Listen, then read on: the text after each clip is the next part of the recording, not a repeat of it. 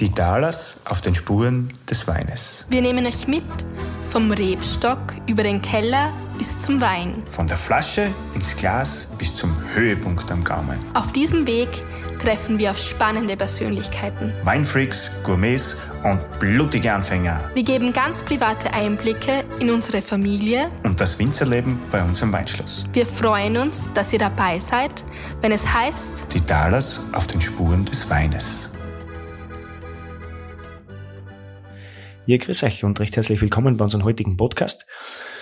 Wie Sie alle wisst, wir stecken mitten in der Weinlese und deswegen machen wir jetzt eine ganz kurze Unterbrechung, was unsere Sortenvorstellung betrifft.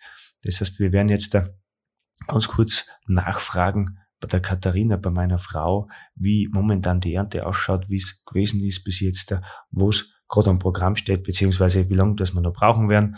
Und ein paar so Fragen sind nämlich schon aufgetaucht die letzten zwei, drei Wochen äh, von unseren Kunden und von euch Zuhörern. Deswegen haben wir gesagt, die bearbeiten wir jetzt da. Und jetzt, liebe Katharina, Christi, und sag uns ganz kurz, wie es ausschaut draußen. Ja, also wir stecken mitten in der, mitten in der Erntephase, etwas früher als normal üblich. Also wir sind sicher so gut zehn Tage voraus in der, in der Lesekampagne, muss man ganz klar sagen.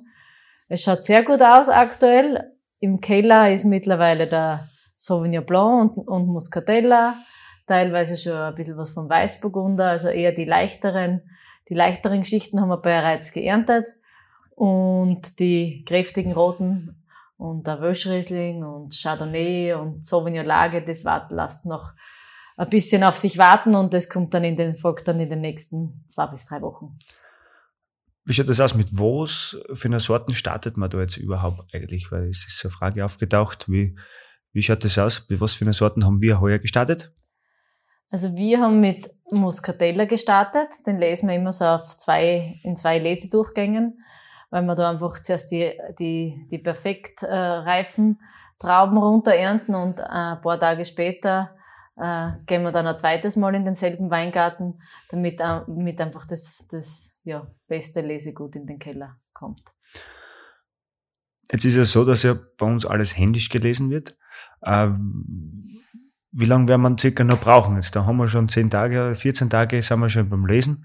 Was, was schätzt du, wie lange wird das Ganze sich noch, äh, ja, wird das Ganze noch dauern? Ja, die nächsten zwei Wochen werden sicher noch sehr, sehr intensiv werden. Dann ist vielleicht eine kurze Unterbrechung und äh, dann wird man schauen, wann dann der Cabernet Sauvignon und der Shiraz soweit sind. Also das sind so die spätesten Rebsorten, die eben geerntet werden und, und da wird es dazwischen wahrscheinlich ein paar Tage Lesepause geben, bis dann soweit ist. Nach was, nach was wird das beurteilt, wann, wann, ist, wann wir das lesen? Äh, wie schaut das aus? Was für Parameter sind da wichtig?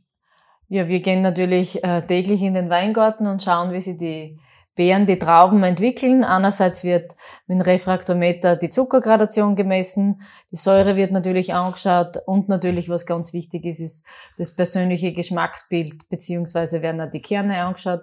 Sind es schon braun oder sind es nur grün? Anhand der Kerne kann man natürlich äh, den Reifezustand auch gut beurteilen.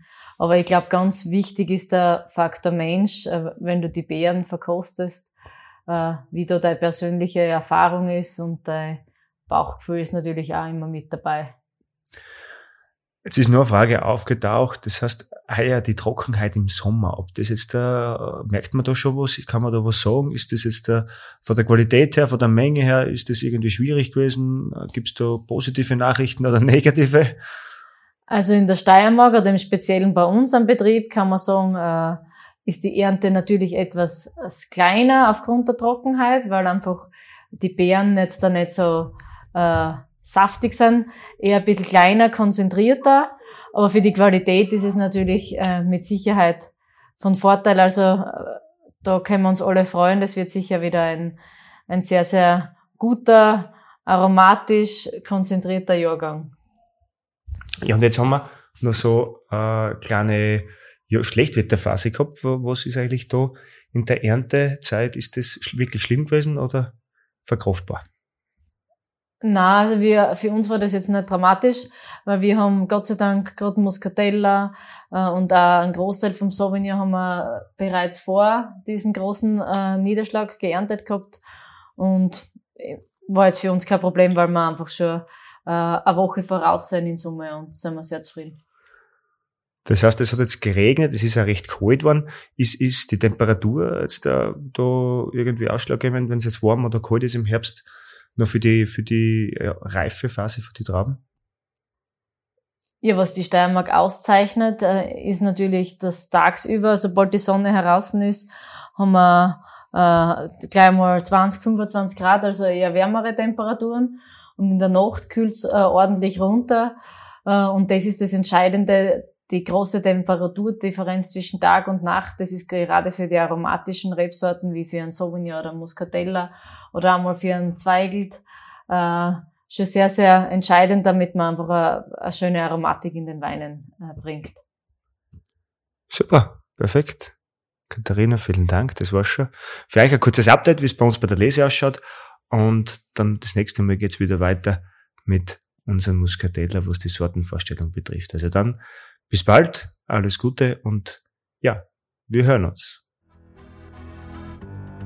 Das war's schon wieder. Vielen Dank fürs Dabeisein. Wir hoffen, ihr hattet Spaß beim Zuhören und konntet spannende Einblicke gewinnen. Wenn es euch gefallen hat, freuen wir uns über 5 Sterne und abonnieren könnt ihr uns auch gerne. Ihr wollt hautnah dabei sein bei den Vorbereitungen zu unserer nächsten Episode? Dann folgt uns auf Instagram und Facebook. Viert euch und bis zum nächsten Mal, wenn es wieder heißt Die Talos auf den Spuren des Weines.